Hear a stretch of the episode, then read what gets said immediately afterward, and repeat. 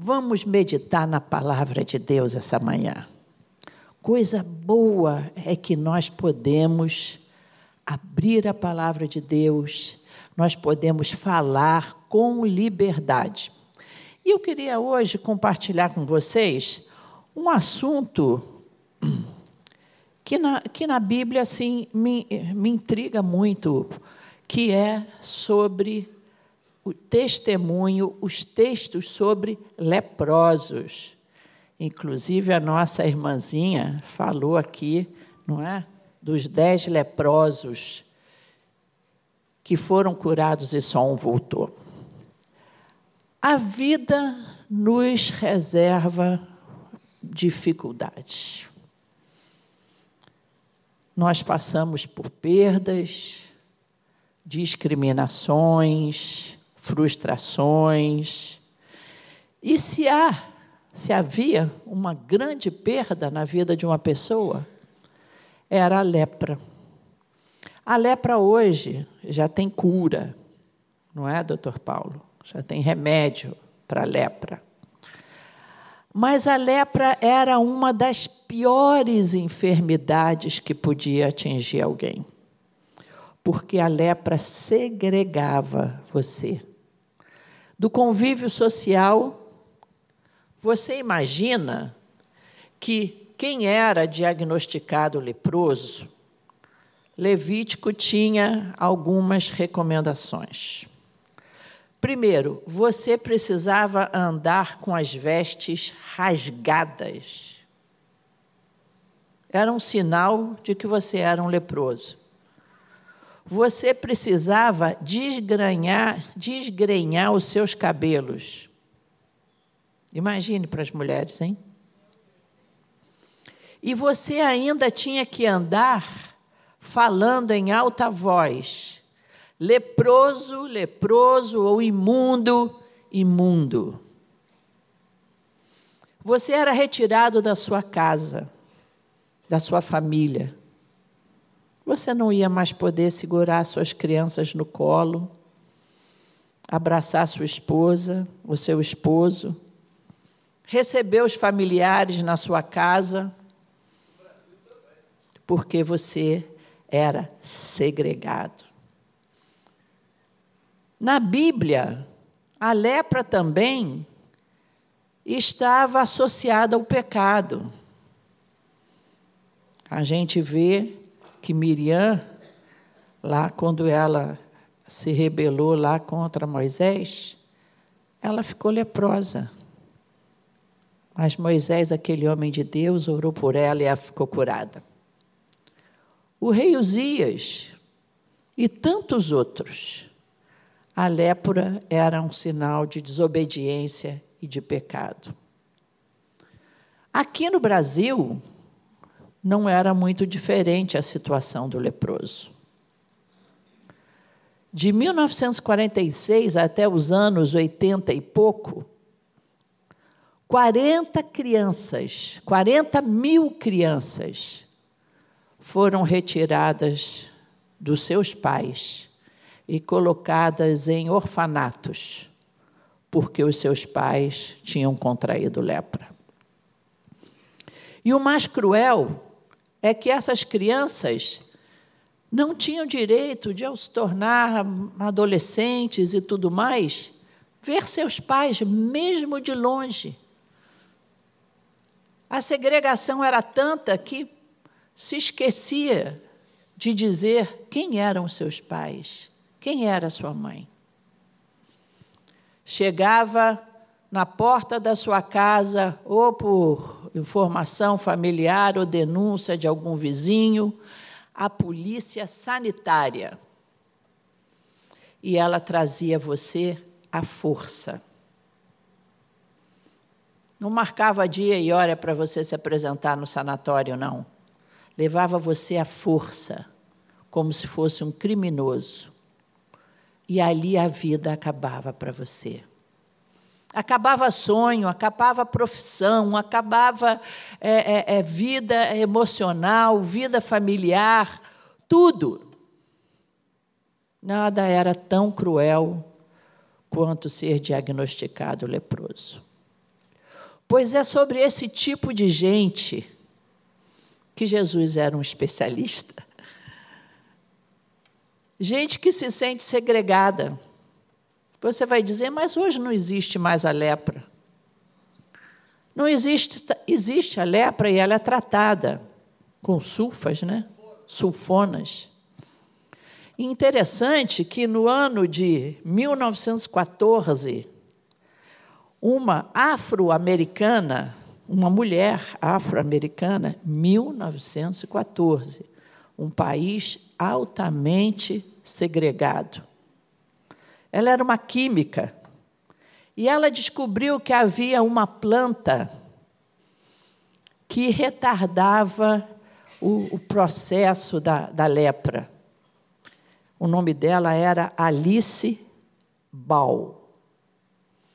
Só que ela fazia-se um chá com essa planta, mas ele era tão indigesto, era terrível. Olha como é que as pessoas descobriram essa árvore. Ela nascia na beira dos riachos e eles observavam que quem se banhava ali naquela, naquele remanso de água tinha a sua lepra melhorada. Primeiro achavam que eram as águas dali, mas depois observaram que era sempre na direção dessa árvore. Pois bem, ela desenvolveu a primeiro tratamento de lepra, transformando essa substância dessa planta em, é, como ela era química, dando a essa planta a capacidade de ser injetada na pessoa, hidrossolúvel. E com isso, começou-se o tratamento que 30 anos depois, então, em 1944, já pôde chegar às sulfonas. Embora a gente não tenha mais esse pavor da lepra, muitas situações na nossa vida machucam tanto, tanto quanto a lepra você não se sentir mais bem-vindo na sua própria casa, no seu próprio meio de trabalho. Quando você perde as esperanças, a visão de futuro. Quando você passa a ter uma vida solitária no meio da multidão, porque você não se sente confortável nessa vida. Como é que Jesus tratava dessas pessoas. Do mesmo jeito que ele trata hoje, que ele pode tratar o seu coração hoje. Vamos ler o texto de Mateus 8, de 1 a 4. Vamos lá. Mateus 8, de 1 a 4. Para você se situar, Jesus tinha estado ali no Sermão do Monte. Multidões. Aquele momento de Mateus 6, 7, fantástico. Ele passava ali a constituição do reino de Deus, princípios de vida, de comportamento. O que era o reino de Deus? E no capítulo 8, então, diz o seguinte: E descendo ele do monte, seguiu uma grande multidão. E eis que, aproximando-se, veio um leproso e o adorou, dizendo, e diz a versão de joelhos, outra versão: Senhor, se quiseres, podes tornar-me limpo. E Jesus, estendendo a mão, tocou, dizendo: Quero ser limpo. E logo ficou purificado da lepra. Que eu vejo aqui nas atitudes de Jesus, maravilhosas, e também desse leproso? Primeira coisa que eu vejo, primeira atitude correta desse homem, ele viu Jesus. No meio da multidão, ele não estava tão longe que pudesse não ver Jesus. Feliz é aquele que não fica cego pelo seu problema. Muitas vezes o problema é tão grande que você não consegue ver luz no fim do túnel. Mas eu imagino que esse leproso deve ter escutado, meio afastado, para não ser rechaçado, porque as pessoas podiam apedrejar leprosos que se aproximassem. Mas ele teve ousadia e ele se aproximou de Jesus. Eu acho que a própria multidão ali, ele conseguiu dar uma escondidinha. E ele se aproximou do Senhor Jesus. Ele foi corajoso. Quantas vezes a gente tem medo, tem timidez de tomar uma posição em relação a Cristo? O que, que meus amigos lá do colégio vão pensar? Não, não posso ir a essa atividade que vocês estão me chamando aí, porque eu vou estar no congresso de juventude da minha igreja. Quer vir comigo? Quantas vezes o seu coração está precisando, teu coração está ferido, mas você não tem coragem de se posicionar por Jesus. Ele não tinha esse direito da sociedade.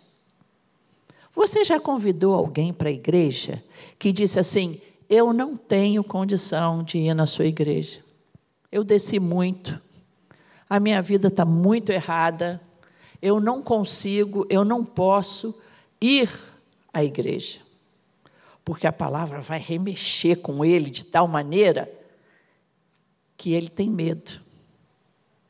Mas esse homem ele foi.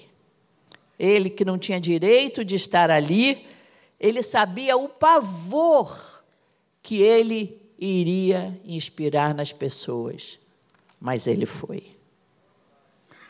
Gente, a vida é dos fortes. A vida é daqueles que têm coragem de enfrentar as suas mazelas, as suas dores e dizer: não é o fim. Deus não terminou com a sua história. Eu vou me arriscar. A gente precisa, irmãos, ser sábio de não se arriscar por tolice, não é? Tantos esportes de risco, mas se arriscar por Jesus é tudo de bom. Outra coisa, ele reconheceu a divindade de Jesus. Ele o adorou porque ele reconheceu que há poder em Jesus Cristo. A dúvida é outra coisa que nos deixa parado nas nossas perdas. Ah, será que ele cura mesmo? Será que ele vai mesmo me dar atenção? Será eu não mereço? Ele reconheceu que o Senhor Jesus era Senhor e o adorou. E disse: Se quiseres, podes tornar-me limpo.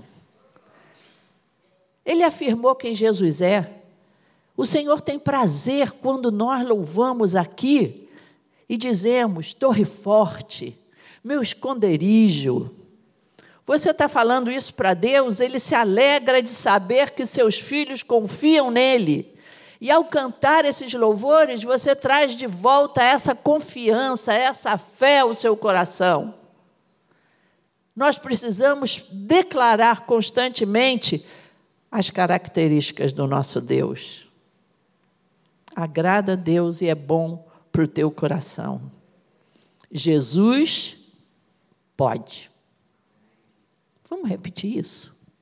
Jesus pode. Porque para Deus não haverá impossíveis em todos os seus caminhos. Em todos os seus caminhos. Irmãos, é impressionante como o Senhor faz milagre nas coisas mais simples dessa vida.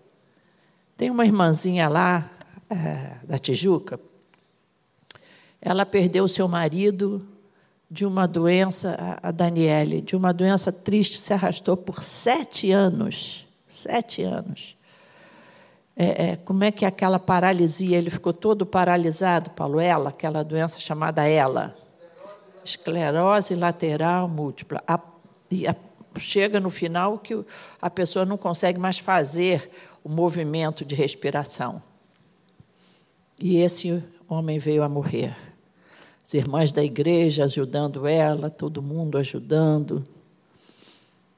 E aí ela ficou numa situação difícil, né? Ela ainda não é aposentada, desgastada. Aí ela me ligou, pastora, preciso te contar um milagre.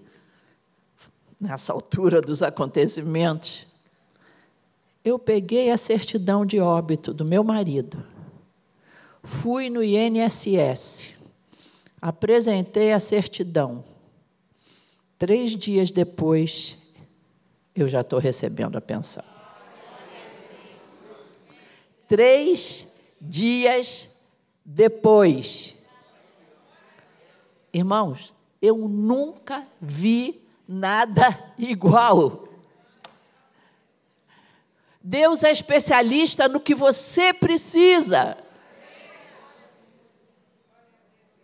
Ele pode. Ele pode. Jesus pode.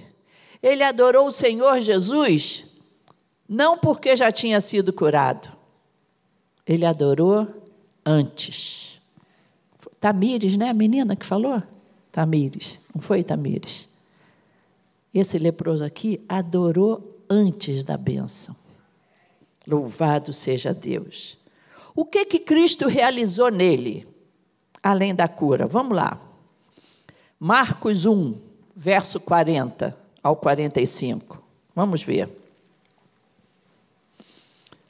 E aproximou-se dele um leproso, que rogando-lhe e pondo-se de joelhos diante dele, é o mesmo leproso, tá, gente? Só uma versão diferente. Lhe dizia: Se queres, bem podes limpar-me. E Jesus, movido de grande compaixão, estendeu a mão, tocou-o e disse: Quero ser limpo. E tendo ele dito isto, logo a lepra desapareceu e ficou limpo. E advertindo severamente, logo despediu e disse-lhe: Olha, não digas nada a ninguém, porém vai Mostra-te ao sacerdote e oferece pela tua purificação o que Moisés determinou para lhe servir de testemunho. O leproso, quando ficava curado, ele precisava se apresentar ao sacerdote para que o sacerdote comprovasse a cura, e isso era testemunho de que Deus havia operado na vida dele, porque só só milagre mesmo. Eu acho formidável aqui Jesus mostrando respeito às autoridades religiosas. Falando, se apresenta ao sacerdote. Ele, que é o nosso sumo sacerdote, mostrando ali respeito à lei de Moisés. Por isso que tem gente que diz: ah, isso aí não, isso é, é Velho Testamento. Jesus mostrou respeito pelo Velho Testamento pelas, eh, pelos mandamentos morais do Velho Testamento, viu, gente? Mas, 45, tendo ele saído, começou a pregoar muita coisa e a divulgar o que acontecera. Sabe por quê? Olha, que, que desobediência assim aceitável, né? Jesus falou para ele não falar. Mas, gente, como é que você cala um apaixonado? Não é isso? Quem está apaixonado, até os olhinhos dão testemunho de que, que brilha.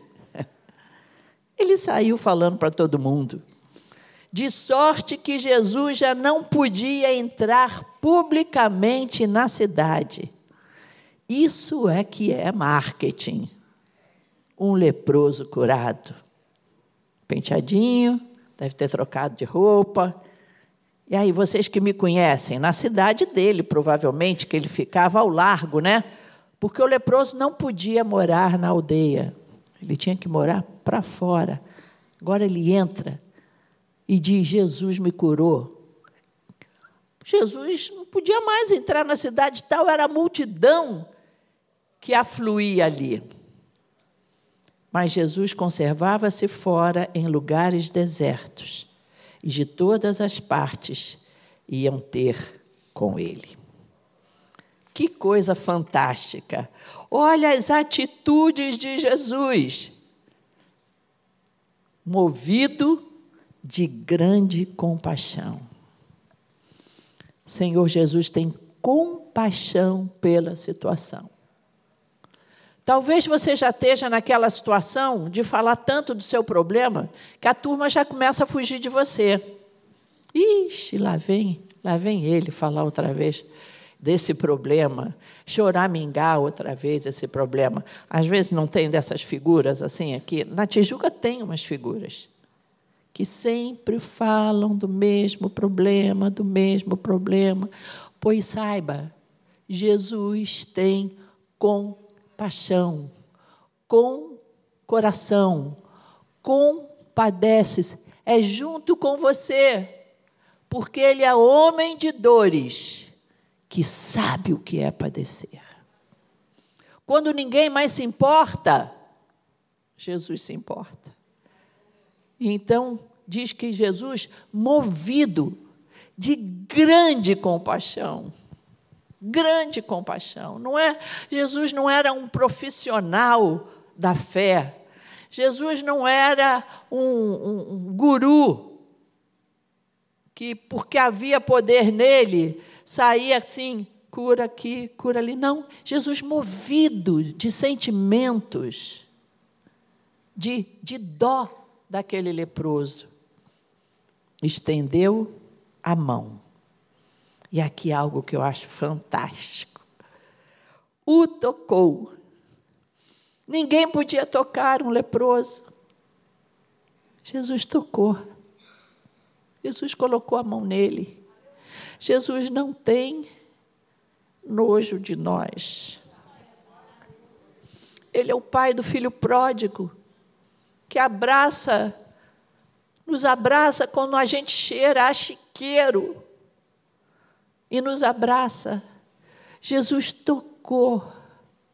Você sabe por quê, gente? Nós precisamos de um toque. Nós precisamos de abraço.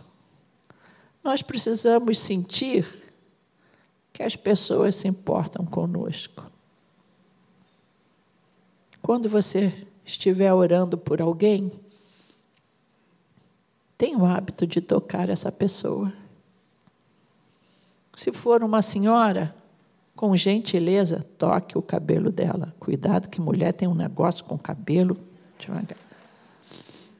Um negócio, entendeu? Meus netos, eu tenho um neto, o filho do pastor Paulinho, que adora fazer cafuné. Mas às vezes eu estou para sair para um lugar, ele começa com aquela mãozinha dele botando o cabelo assim para cima, entendeu? Aí eu digo: não, meu amor, meu amor, por favor, não faça isso. Mas eles também. O, o outro mais velho chegou para mim e disse assim: Vó, eu gosto muito do seu cabelo. Olha só que elogio, que está com 14 anos. Ele falou isso assim com os 12. Eu falei: É mesmo? Você gosta do cabelo da, da vovó? Sim, vó, porque o seu cabelo assim parece uma juba de leão. Sentiu? Olha que fofura. Aí esse outro, de nove anos, de vez em quando eles vão dormir lá em casa. Então, acordei ele lá, a gente se movimentando para o café da manhã. E aí ele olha assim para mim: Vó, você enfiou o dedo na tomada? Gente, eu tenho que ensinar esses meninos. Quando eles casarem, eles não podem falar isso para a mulher, não. Mas, irmãos, o toque é tudo de bom. Quando orar, toque. Se você, homem, estiver orando para o outro homem, toque-o no ombro. Sempre respeitosamente. Porque você sabe de uma coisa? Quais são as mãos que Jesus hoje, usa hoje para tocar? Quais são as mãos? As suas. Você pode dizer igual o hino que o pastor Paulo canta, se ele puder cantar depois. Toque por mim, Espírito Santo, toque por mim. Abrace seus filhos. Abrace sua esposa. Abrace seu esposo. Seja alguém que, que, que abençoa com as suas mãos. Porque isso demonstra, sabe o quê? Proximidade. Proximidade. Jesus tocou aquele homem e disse uma das, dos verbos mais interessantes aqui. Olha só, quero ser limpo. Eu vou encontrar com esse leproso lá no céu. Você já pensou escutar Jesus assim, Claudete? Eu quero, eu quero te abençoar. Nessa manhã, meus irmãos, fica sabendo, Jesus quer te abençoar. Ele quer. Não importa a situação que você esteja, Ele quer e Ele tem alegria em nos abençoar. Três atitudes que o Senhor tomou aqui amor, não foi? Movido de grande compaixão. Amor, toque e a cura. Jesus podia ter curado ele só com uma palavra, como fez com o servo do centurião, não é verdade? O centurião diz: nem precisa ir lá, fala uma palavra só. Mas Jesus sabia dos ferimentos da vida daquele homem. Jesus sabia das carências, ele sabe das suas carências emocionais. Ele sabe aqui quem foi criado sem carinho, sem um pai presente, sem uma mãe amorosa. Ele sabe aqui quem foi criado com grosseria, com brutalidade. Jesus sabe quem foi abandonado, quem escutou assim: Eu não te amo mais. Eu agora amo outra pessoa. Jesus sabe, por isso ele toca, porque ele cura as nossas emoções. Ele sabe. Ele conhece as nossas carências. E ele conhece as nossas feridas. A mão do Senhor não está encolhida para que não possa te abençoar e a palavra trouxe cura. O papai do céu ouviu seu filho falar: Papai, eu quero, seja limpo. E o Senhor o curou. Você sabe que você pode fazer o mesmo pelas pessoas? Que o que você liga na terra é ligado no céu, o que você desliga na terra é desligado no céu. Você sabe que com uma palavra você pode abençoar uma pessoa, trazer uma palavra de carinho, um abraço, um encorajamento. Você pode, você vai conseguir. Eu te amo. Eu te amo. Você sabe que tem muitas famílias que nunca escutaram um Eu Te Amo do papai. Nós temos um, um amigo, missionário, ele disse assim: eu nunca, Meu pai nunca disse para mim, Eu te amo. Ele foi provedor, ele botou comida na mesa, me mandou para a escola, comprou meu sapato, mas ele nunca me colocou no colo, nunca me deu um beijo, e nunca me disse: Eu te amo. Jesus todo dia nos diz isso. Todo dia você pode acordar e saber que aquele que não poupou o seu próprio filho, antes por todos nós o entregou, nos dará todas as coisas e ainda nos dará amor. Você pode confiar no amor de Deus. Restituição. A palavra traz cura. Você pode curar o seu adolescente aborrecido, o seu aborrecente, idade difícil, com carinho e com palavras. E o Senhor também trouxe para ele restituição. Porque amor restitui.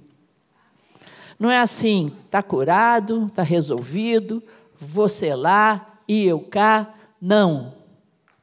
O amor restitui. Olha que coisa interessante com Simão o leproso. Jesus depois foi jantar na casa dele, restituição. Um leproso não podia mais conviver em família, pois o Senhor curou Simão e, estando ele Betânia, assentou-se à mesa na casa de Simão. E ainda Simão leproso teve aquela experiência de ver a mulher derramando aquele vaso de alabastro aos pés do Senhor Jesus. Um dia Simão foi leproso, mas agora ele recebia Jesus na sua casa. É isso que Jesus faz conosco. Não se esconda mais. A grande mensagem por trás da cura de, desses leprosos é o seguinte: não se esconda mais. Jesus está por perto. Ele pode tocar você, ele pode curar você, ele vai restituir as suas emoções. Esse leproso não foi só curado das feridas, ele teve a cura das emoções também. Vem para Jesus. Eu queria chamar o pastor Paulo para vir orar para você, por você. Quem sabe você chegou aqui com alguma referência aí na sua vida que faz com que você olhe para você e veja alguma ferida, algum machucado, algo que ainda tira de você aquela a, a, quando você se sente em casa, sabe quando você se sente em casa? Pode abrir a geladeira, tirar o sapato na sala, Coisa boa é tirar o sapato na sala, né? E ninguém reclamar, né? A mulher, olha que formidável. Mas você precisa se sentir em casa com Jesus. Sem nada que possa te afastar, nem do teu passado, dessa comunhão maravilhosa. Por isso você precisa ser curado. E isso o Senhor vai fazer essa manhã.